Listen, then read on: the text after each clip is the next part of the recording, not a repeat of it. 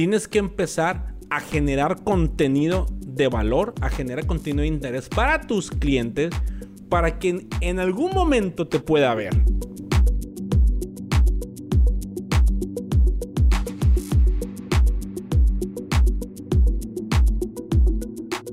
Hola, ¿cómo están mis estimados arquitectos náufragos? Estamos aquí en otro episodio muy contentos, en otro episodio más de Blueprints, que recordemos que nuestro único objetivo es que no te encicles, no te encicles nada más en, en estar en construcción, en proyecto. Eh, el arquitecto puede eso y más todavía. Pero si aún así eh, quieres ser fiel a tu carrera, eh, quieres seguir innovando en, tu carrera, no, no, no, digo que esté mal, está muy, muy, muy bien. Nunca, nunca vas a dejar de ser arquitecto, aunque hagas otro tipo de negocios. Eh, pero es bueno ramificar las oportunidades de, nuestras inversiones, de nuestro negocio, de nuestro dinero, cómo poder ramificarlo para generar una riqueza eh, a un límite que tú quieras ponerte ya sea millonario, billonario o, cualquier tipo de cantidad que quieras de manera mensual. Pero es importante ponértela desde el principio que quieras empezar a emprender. Ahora, hablando ya sea que quieras seguir con tu negocio de arquitectura, cualquiera que sea las ramas de arquitectura u otro negocio que ya hemos hablado de, esto en otros episodios, eh, para todo, para todo, para lo que necesitas hacer, eh, agraciadamente o desgraciadamente, como lo quieras ver, necesitas saber vender. Desgraciadamente, este sí es desgraciadamente, en la escuela, llámese universidad, llámese preparatoria, secundaria, primaria o diplomado, incluso maestría, doctorado, aunque sea un doctorado de administración, un doctorado de mercadotecnia o un doctorado o maestría en economía, no nos enseñan a vender. Yo sé, yo sé que tú arquitecto, tú arquitecto que me estás viendo, yo sé que tienes la capacidad de generar un proyecto ejecutivo de manera completa, de la manera más detallada posible.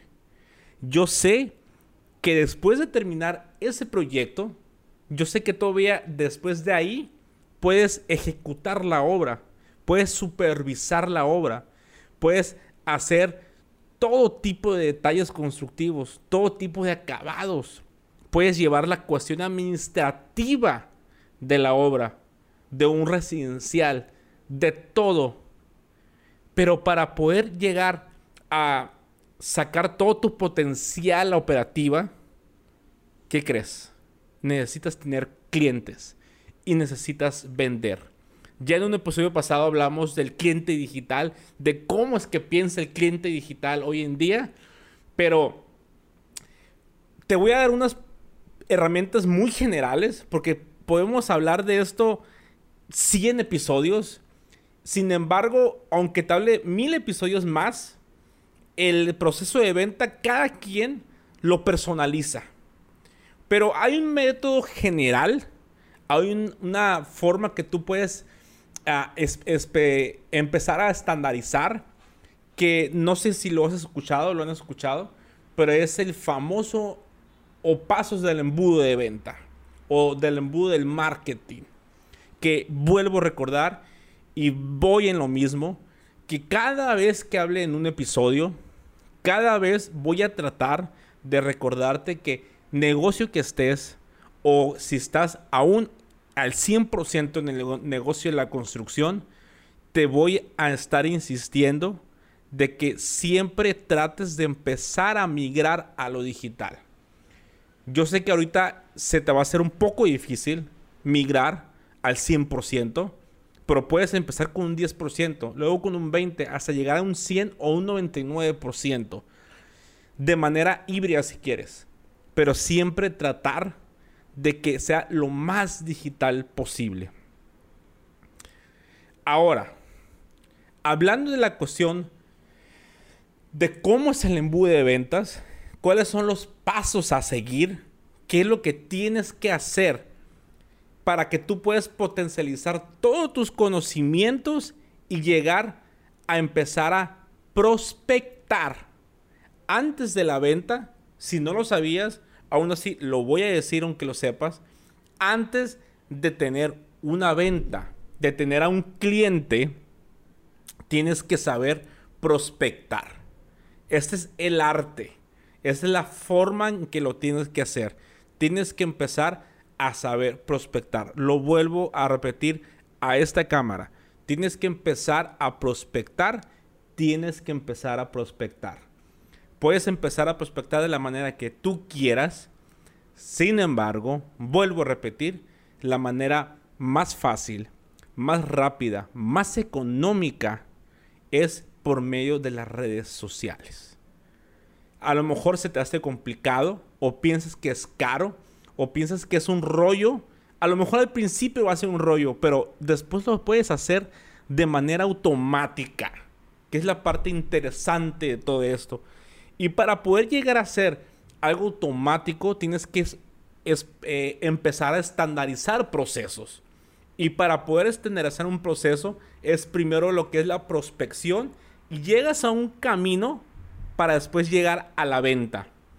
El embudo de ventas, tú puedes buscar en internet embudo de ventas, embudo de ventas de Facebook, embudo de ventas de Instagram, embudo de ventas de WhatsApp, embudo de ventas de marketing, de lo que tú quieras.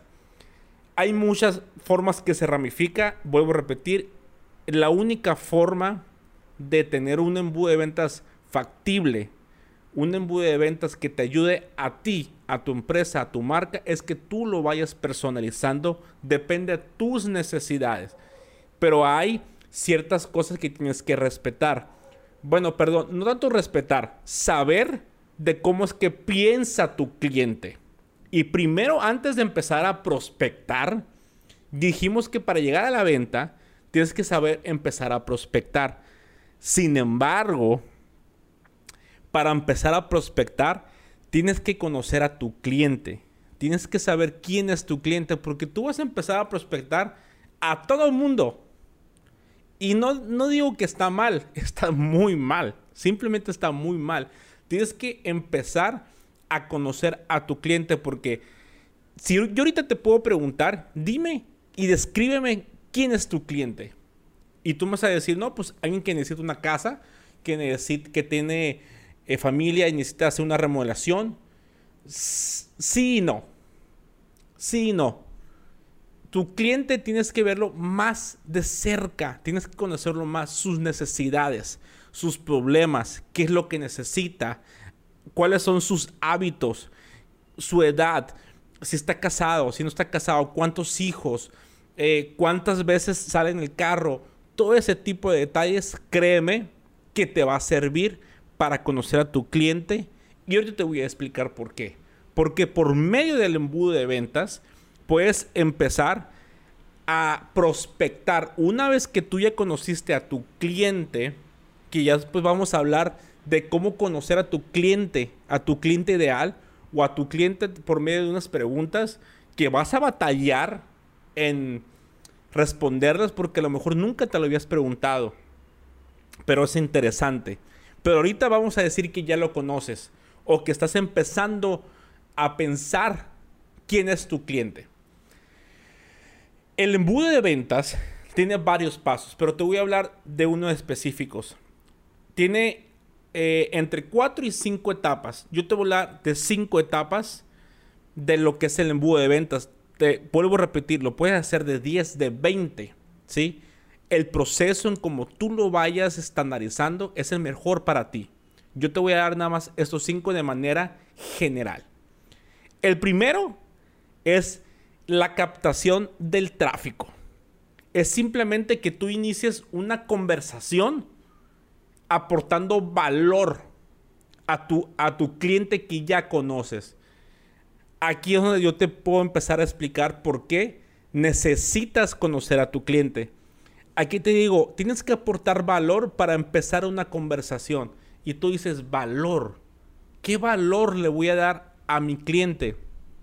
Por ejemplo, vamos a decir que mi cliente, que mi cliente ideal o a la gente que yo le quiero hablar, son a las, eh, a las mujeres de 25 a 30 años, esposas, eh, madre de dos, de dos niñas o de dos niños, pero las mujeres de esa edad, o bueno, la gran mayoría de las mujeres siempre están soñando con un walking closet grandísimo o con un walking closet de princesa o bonito. Ahora imagínate si esa mujer tiene dos niñas.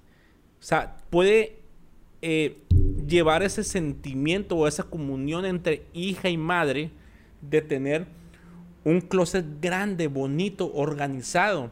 Entonces, ese es algo que ellas aspiran o que, o que entre ellas aspiran. Entonces tus clientes son las, las mujeres que tienen ese pensamiento, pero no lo tienen. Ah, pero tú como arquitecto se lo puedes dar. Pero no vas a llegar a decir, hey, yo te vendo este, la remodelación de tu, de tu walking closet porque te van a decir que no. O sea, no digo que siempre te van a decir que no, pero la gran mayoría de la gente vuelvo a repetir, en otros episodios ya hemos hablado de esto, pero te lo repito.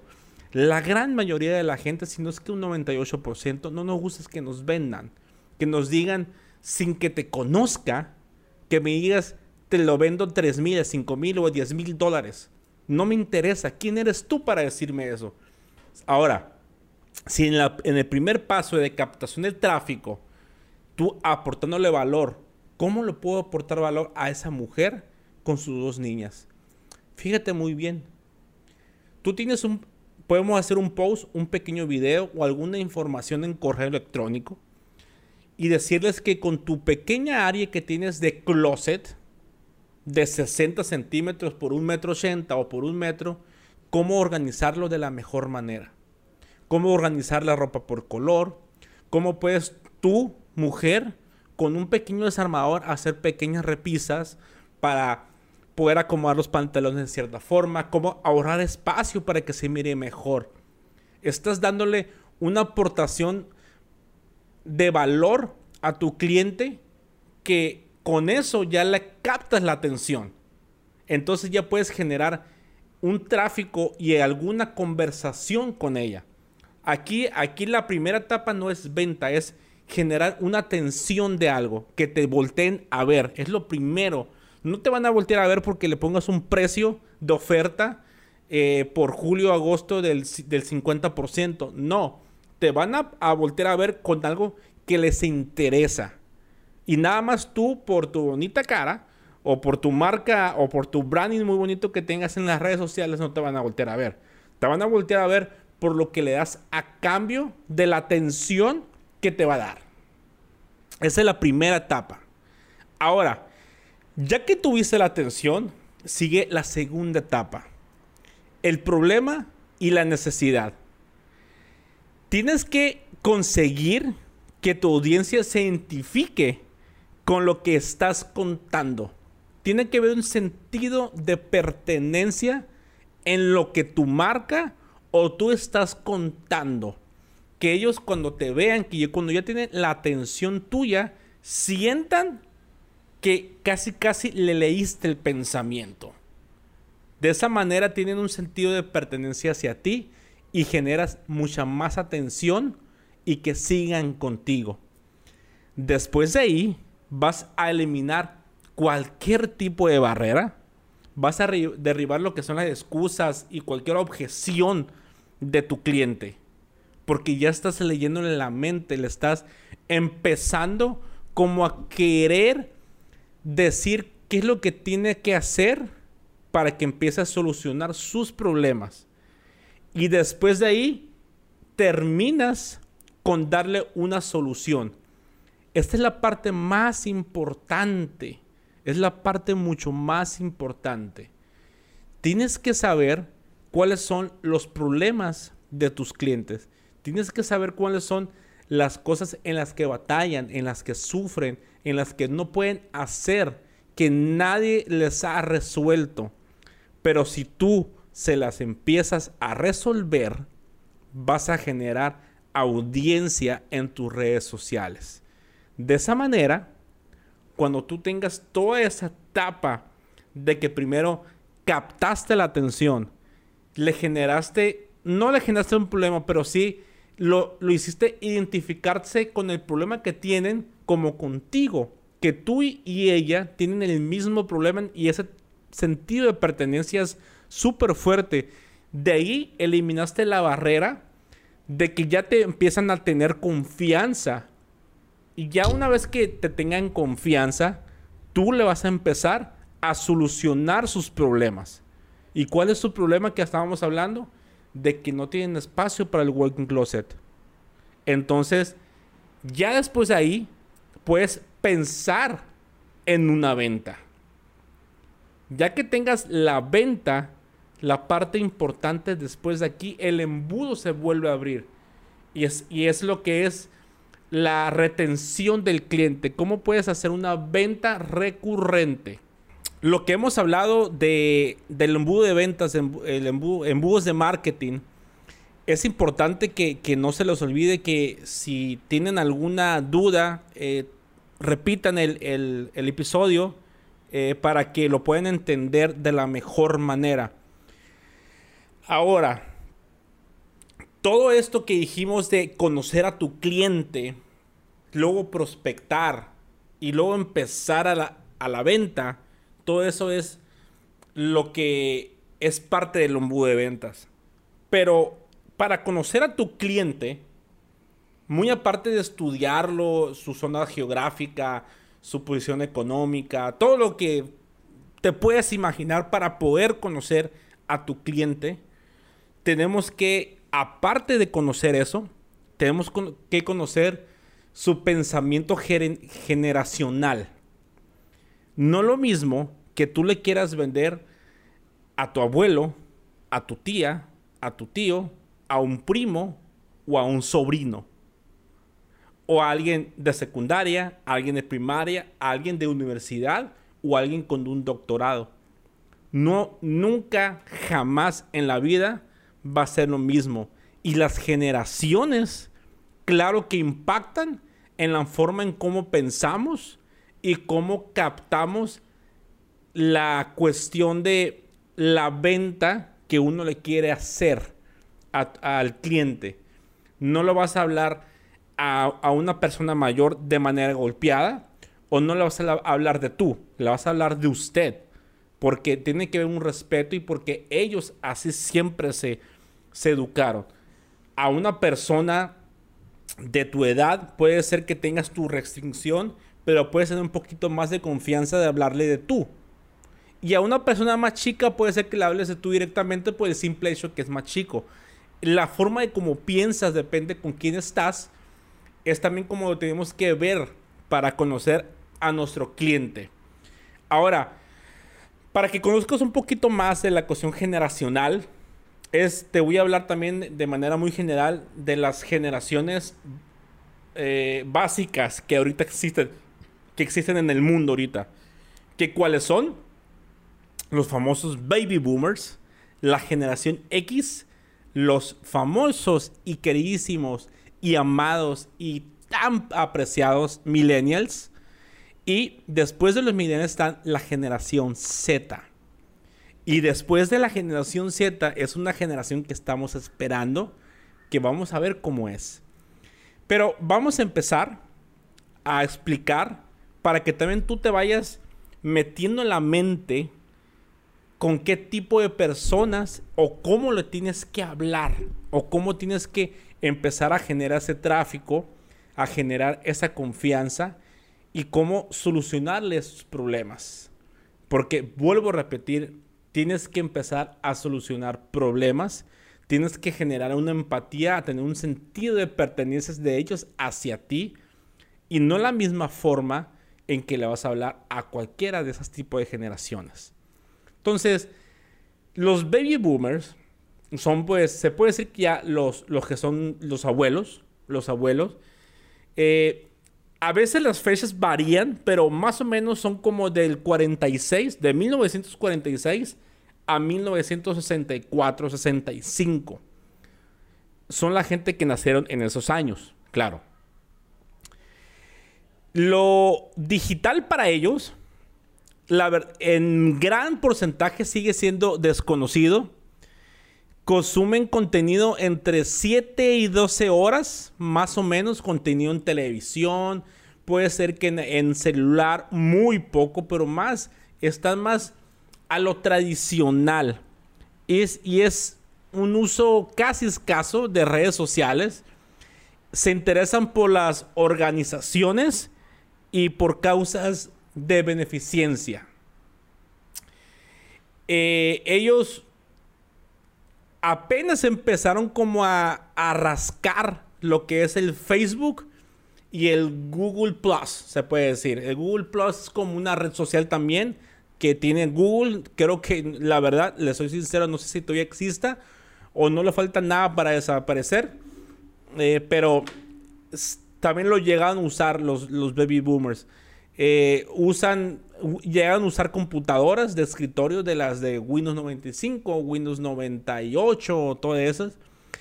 Son muy apegados a, aún así todavía seguir leyendo periódicos de noticias, de economía, de política. Están muy eh, metidos en ese tipo de temas. Están muy metidos en temas políticos, económicos. Les, les llega a importar lo que pasa en su país.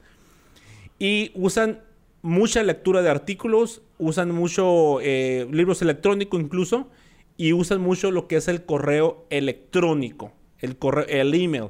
Entonces son pequeños datos que le podemos eh, ver de los baby boomers. También ellos son muy, en su generación, eran muy fieles a las marcas, eran muy fieles a, la tiendita de la esquina, eh, eran muy fieles a una marca que les gustaba. o no me digan que a lo mejor a sus abuelos o a la gente mayor que conozcan, eh, ellos siempre tenían una rutina de todos los días eh, de levantarse en la mañana a barrer la banqueta, este, comprar las cosas del mismo lado, tomarse lo mismo que tomaban desde chicos, comer las mismas cosas que su mamá o su familia le daban.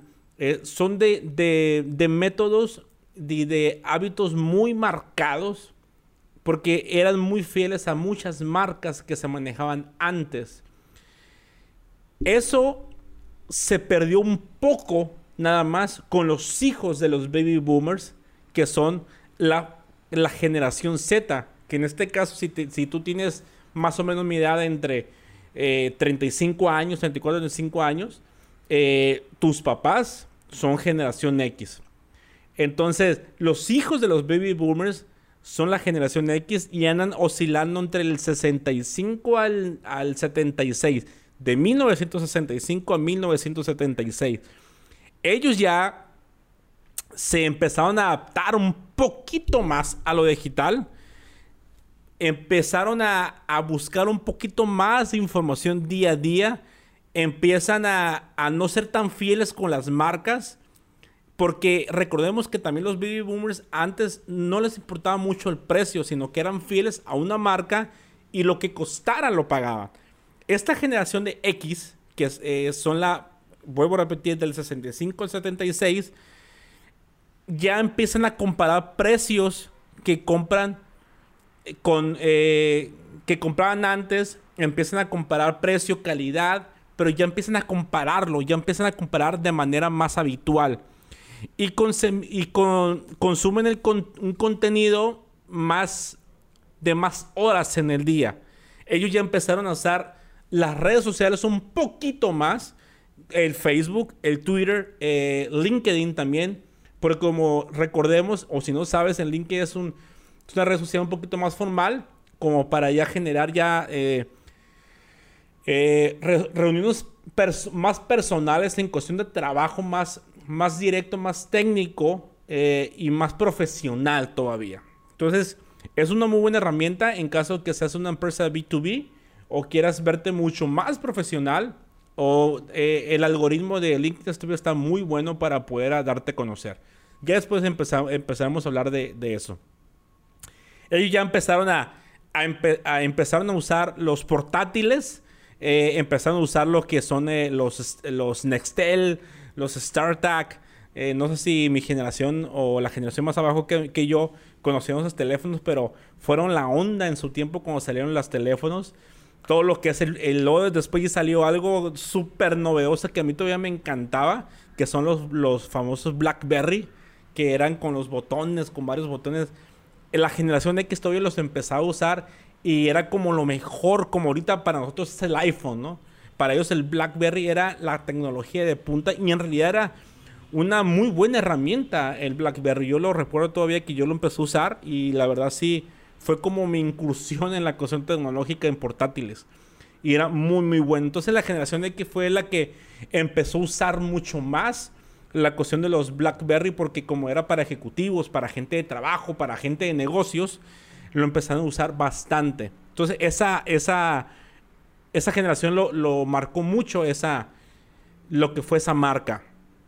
Entonces empezaron a, a, cuidarse un poquito más, más que los papás, que las baby boomers, empezaron a llevar una vida más saludable. Eh, se hicieron un poquito más paternos todavía, que no quiere decir que los baby boomers no hayan sido paternos, sino que eran más workaholic que este work workaholic, no sé cómo se, se pronuncia bien, pero súper trabajadores, trabajan casi todo el día para mantener a los 20 mil chamacos que tenían antes.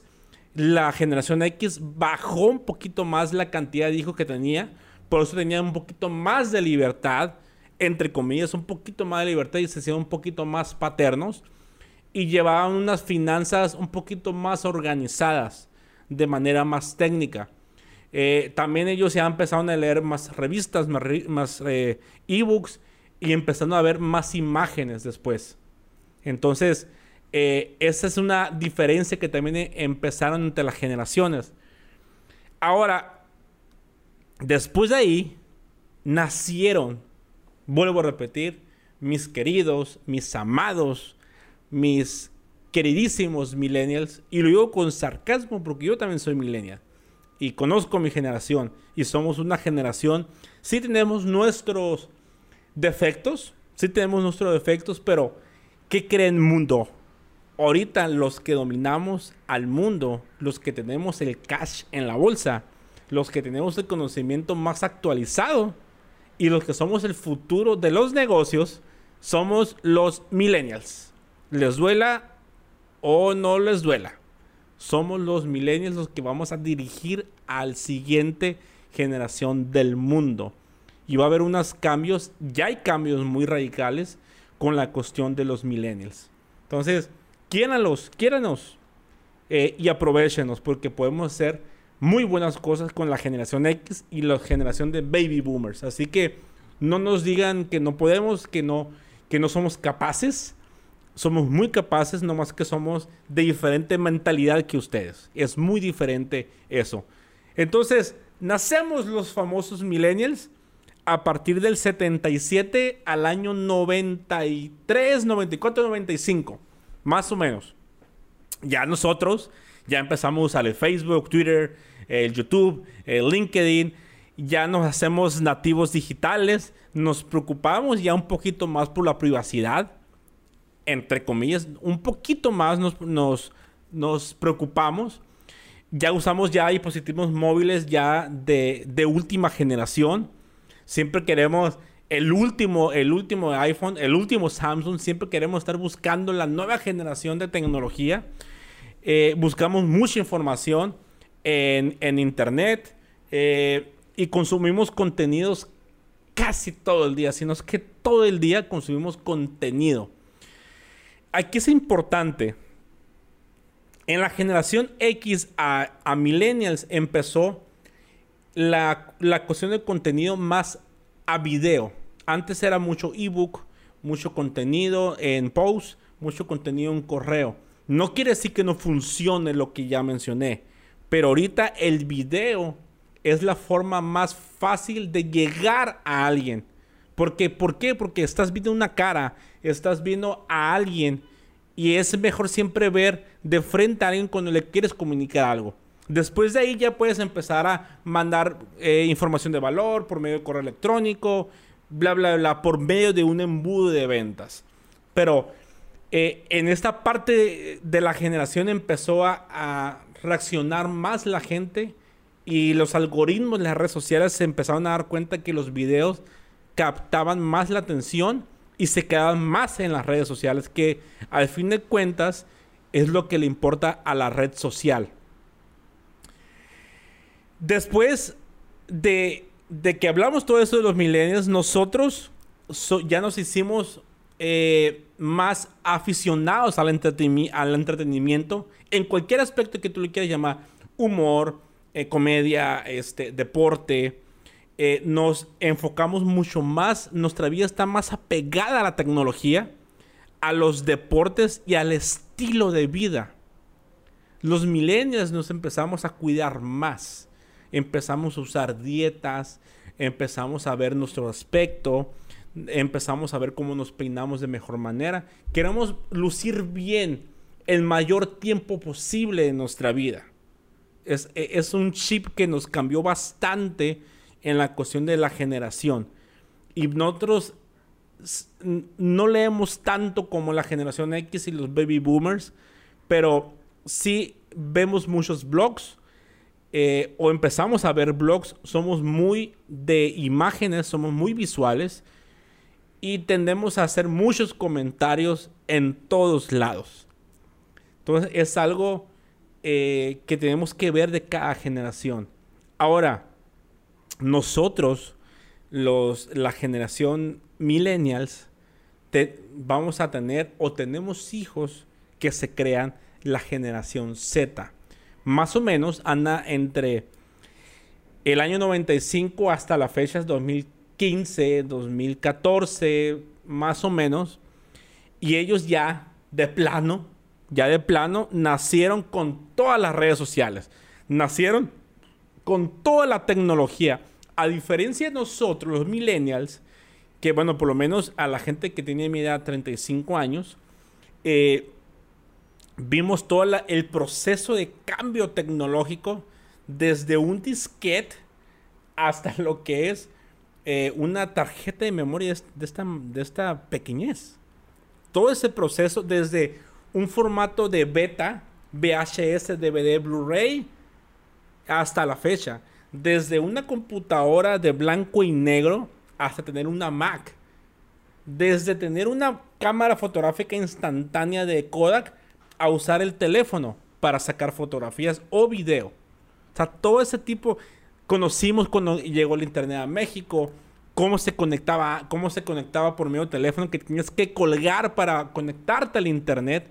Todo ese tipo de cosas nosotros los milenios lo teníamos aquí. Y es muy diferente como pensamos a la generación X y a la generación Z. Ellos ya nacieron con toda la tecnología de punta que hay ahorita ya son consumidores multitarea que pueden hacer mil cosas porque pueden eh, optimizar con toda la tecnología que tienen. Se le hace normal la tecnología, muy normal. Y le gusta y viven para crear contenidos. No por nada existe TikTok e Instagram. Lazo, todo ese tipo de contenidos que solamente bailan, hacen este, cosas pues no se puede decir que, no, no importan. Son, es contenido que a la gente le guste, pues hay que dárselo, ¿no? Y lo consumen. Eh, y tienen mm, todo tipo de medios de mensajería como el inbox, como el DM de, de, Instagram, como mensajería de, de TikTok, como WhatsApp, miles de cosas. Ellos ya, como te digo, ya tienen todas las redes sociales, usan el YouTube, usan el Instagram, el Snapchat, el WhatsApp, todas.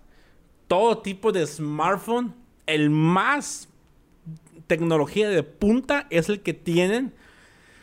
Usan mucho material de estudio desde el internet. Libros no tanto, sí lo manejan, pero no tanto. Y tienen mucha cuestión de entretenimiento. Ellos son más que imágenes, son videos. Ellos quieren ver videos, videos, videos. Después sigue imágenes y usan mucho lo que son los videos animados, que son los famosos GIF. Entonces, ese tipo de, de, diferencias generacionales las tenemos que montar en nuestra mente para poder conocer a nuestro cliente. Si ves en cada punto, en cada cosa que vivimos de cada generación, no me digas que no te pones a pensar que no la vas a hablar de la, de la misma manera. No vas, si tú quieres vender un proyecto ejecutivo, ¿a quién se lo vas a vender? ¿A la generación Z? ¿A, los millennials? ¿A la generación X? ¿O, las, o a los baby boomers? Puede ser a cualquiera, pero tienes que saber cómo llegarle. Si tú quieres llegar a los baby boomers y haces video, haces video, a lo mejor no le llegas tanto a ellos porque no consumen tanto video. A lo mejor con ellos tienes que llegarle por medio de los hijos de generación X para que ellos te recomienden. No sé, hay miles de formas, pero solamente tú conoces más a tu cliente que yo que te estoy explicando. Te estoy dando un ejemplo, unos pasos o una cuestión que puedes seguir para que lo puedas hacer. Ojalá con todo lo que estoy diciendo no, te revuelvas. Eh, trato de, de hacerlo de la manera más explícita posible. Tratarlo de que me lo pueda entender cualquier persona. Eh, si no es así, ayúdame a, decirme aquí en, los comentarios. Eh, ya sea en cualquier red social que me estés viendo, que me estés escuchando en YouTube, tenemos el episodio completo. si me estás escuchando en Spotify, eh, recuerda que en nuestras redes sociales nos puedes buscar como Podcast Blueprints, tanto como en Instagram como en Facebook. Nos puedes buscar ahí o en YouTube también de la misma manera Podcast Blueprints. Y ahí está el episodio en video de lo que estás escuchando ahorita. Pero es importante que me retroalimenten para yo poder ayudarles de la mejor manera. Que ese es el objetivo de, de este podcast, de esta grabación de ayudarles a ustedes que a lo mejor se sienten estancados o quieren seguir haciendo más de lo, de lo que ya han hecho o cosas que quieren hacer. Antes de terminar, antes de, de, después de hablar del embudo de ventas, de cómo conocer a las generaciones para poder conocer a tu cliente, es importante mencionar y es importante aclarar. Es fácil usar las redes sociales, que siempre se lo estoy repitiendo en todos los episodios. Es fácil. Creas una página. Haces una página, una cuenta de empresa en Instagram. Haces un TikTok. Sin embargo, eh, hay tres cosas fundamentales que tienes que saber si vas a empezar con la cuestión de lo digital. Que lo tienes que hacer. Pero si lo vas a hacer, lo primero que tienes que saber antes de esos tres puntos es que esto va en serio si lo vas a hacer en las redes sociales, va en serio. No es como que, ay, voy a abrir una página nada más para ver qué pasa. No, lo tienes que abrir porque ahí vas a ver que es como si fuera otra chamba. Es otro trabajo. Es otra línea de negocio. Que, primer punto, no quiere decir que porque abras una red social o empieces a abrirla, ya la gente te va a caer de manera automática. No. Una vez que lo abres, no eres nadie en el mundo. No eres nadie. Tienes que empezar a generar contenido de valor, a generar contenido de interés para tus clientes, para que en, algún momento te pueda ver. Puedes pagar a Facebook publicidad para que se distribuya de manera optimizada ya tú habiendo conocido a tu cliente que ya lo conoces, sabes cómo se mueve, en dónde se mueve, y tú optimizas, segmentas de esa manera redes sociales para que le llegue tu contenido. Ya que tú ya lo hayas este, hecho, tienes que darte a conocer por qué tiene que escoger a ti, arquitecto, negociante, comerciante, lo que seas, a ti, por qué tiene que comprar tu producto o por qué tiene que comprar tu servicio. Tienes que saber, o, a lo mejor sí lo sabes, pero no te cabe todavía como que entenderlo, porque yo sé que se tarda uno en entenderlo. No somos únicos en el mundo. Yo sería tonto de mi parte, incluso hasta soberbio, decir que este contenido que yo estoy haciendo soy único o mi contenido es único en el mundo. Hay miles, hay miles en el mundo que están haciendo lo mismo que yo. Pero ¿por qué tengo que decir que lo mío es único y especial para tu cliente? Y vamos a decir Y vamos a decir, vamos a darte el beneficio de la duda de que tu servicio o producto es único. Ahora, la segunda pregunta es, ¿tu cliente lo sabe? Ese es algo que tienes que ponerte a pensar. Tú ya te sientes Superman en la arquitectura, te crees Superman en la construcción, te crees el mejor y no lo dudo. Ahora, tienes que hacerlo saber a tu cliente. Y eso es por medio de redes sociales, haciendo contenido en video, haciendo eh, un post, haciendo información de valor, haciendo un blog, haciendo un podcast, haciendo un canal de YouTube, haciendo información por medio de correo electrónico. Hay miles de formas y te recomiendo que las hagas todas. Una te va a pegar más que otra, pero tienes que empezar. Entonces, tienes que darte a conocer y que tu cliente sepa cuál es el valor que tú le vas a dar a, a él o a ella. Entonces, la única manera es perdiéndole miedo a esto, que la gente te vea, que la gente vea que sabes un poco del tema por lo menos, o por lo menos que te defiendes, para que la gente te voltee a ver. Ya después de eso, ya después de eso empieza, ahora sí, tu embude de venta. Una vez que hayas empezado a hacer contenido, conociste a tu cliente, le diste la, alguna información de valor, captaste su atención y empieza en el embudo. Se escucha como incluso como largo y si es largo, puede ser largo o puede ser muy corto. También tienes que saber que si tú empiezas en redes sociales, no te desesperes a la primera semana, ni al mes, incluso ni al año, si tienes cinco seguidores. No importa. Pero si tienes cinco seguidores y esos cinco son tus clientes y a cada uno los cobras 30 mil pesos, pues échale pluma, estás en el lugar correcto.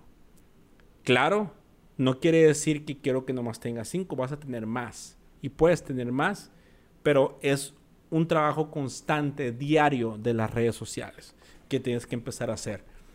Yo prefiero que tú tengas, o yo prefiero tener 100 seguidores en 5 años que trabaje en las redes sociales, pero de esos 100, 50 sean mis clientes. Entonces, a tener un millón de seguidores y que nomás tenga 10 clientes. Entonces, es, es mejor la calidad que la cantidad. No se dejen apantallar por miles de seguidores de, de algún este, contrincante, de un competidor, porque no, no la forma de medir la mejoría o la calidad del trabajo.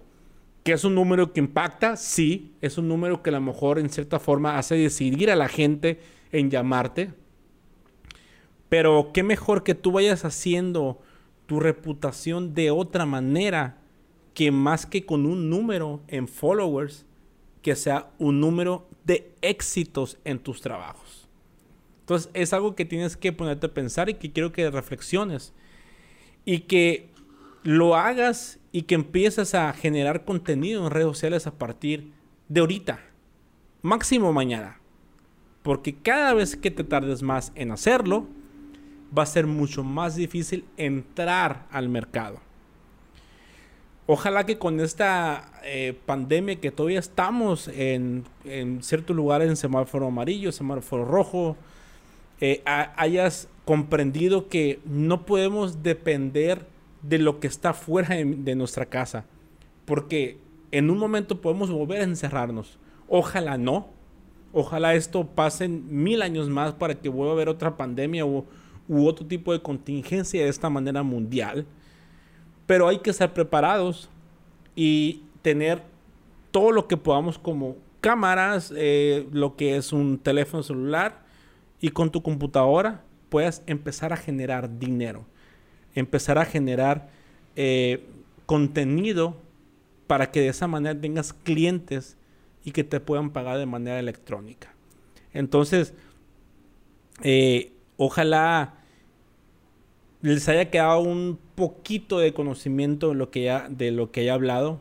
Con una cosa que hayan entendido me siento más que satisfecho, más que a gusto. Ojalá han sido, perdón, dos o tres cosas. Si se les quedó todo perfecto.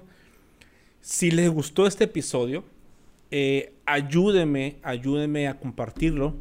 Eh, recuerden que parte de ser emprendedor parte de, ayudarnos a nosotros como emprendedores no es tanto con, dinero o con un apoyo económico, con el simple hecho de que ya sea a mi contenido o contenido de otro colega o de otro emprendedor o de tus amigos que están empezando un emprendimiento, apóyalos recomendándolos, apóyalos eh, compartiendo su contenido. Es la forma en como a mí siento que me pueden pagar si en algo te estoy ayudando. Comparte este contenido, ya sea el de YouTube, el de Facebook, e Instagram o el de Spotify por medio de WhatsApp. Y si en caso de que no te haya ayudado en nada o no te haya gustado tanto, pero crees que lo que estoy hablando en este episodio o pasados le puede ayudar a otros, compárteselo. Nos ayudarías bastante en este proyecto que lo hacemos de la mejor manera, lo hacemos bien contentos, nos apasiona hablar de estos temas y, sobre todo nuestro objetivo es generar a más arquitectos híbridos y como híbridos que no solamente se queden enfrascados en la cuestión de la construcción, que tú como arquitecto puedas generar otro tipo de líneas de negocios. Ya hemos hablado de de inmobiliaria, ya hemos hablado de cosas de administración, ya hemos, hablado de cosas de inversión. Vamos a seguir hablando de más temas de que te puedas empezar a diversificar. Entonces, ojalá les haya gustado y muchas gracias por estar en otro episodio de aquí con nosotros en Blueprints. Y no me voy antes sin recordarles que generar e idear una idea es cambiar fragmentos del mundo. Nunca lo olviden. Ahora, otra cosa que también les quiero decir. Voy a empezar una línea de entrevistas con gente, bueno, no con gente, con arquitectos reconocidos a nivel nacional, incluso es internacional, que no solamente tienen sus despachos y sus constructoras, tienen otro tipo de negocios alternos. Y muchos de ellos pudieron abrir su constructora o, que su negocio de arquitectura sea grande porque se ayudaron de otros negocios. No se enfrascaron en un solo negocio y no se frustraron en pensar que no había más clientes para su, para su trabajo. Entonces, estén atentos en los próximos episodios porque va a estar muy bueno va a haber gente muy interesante.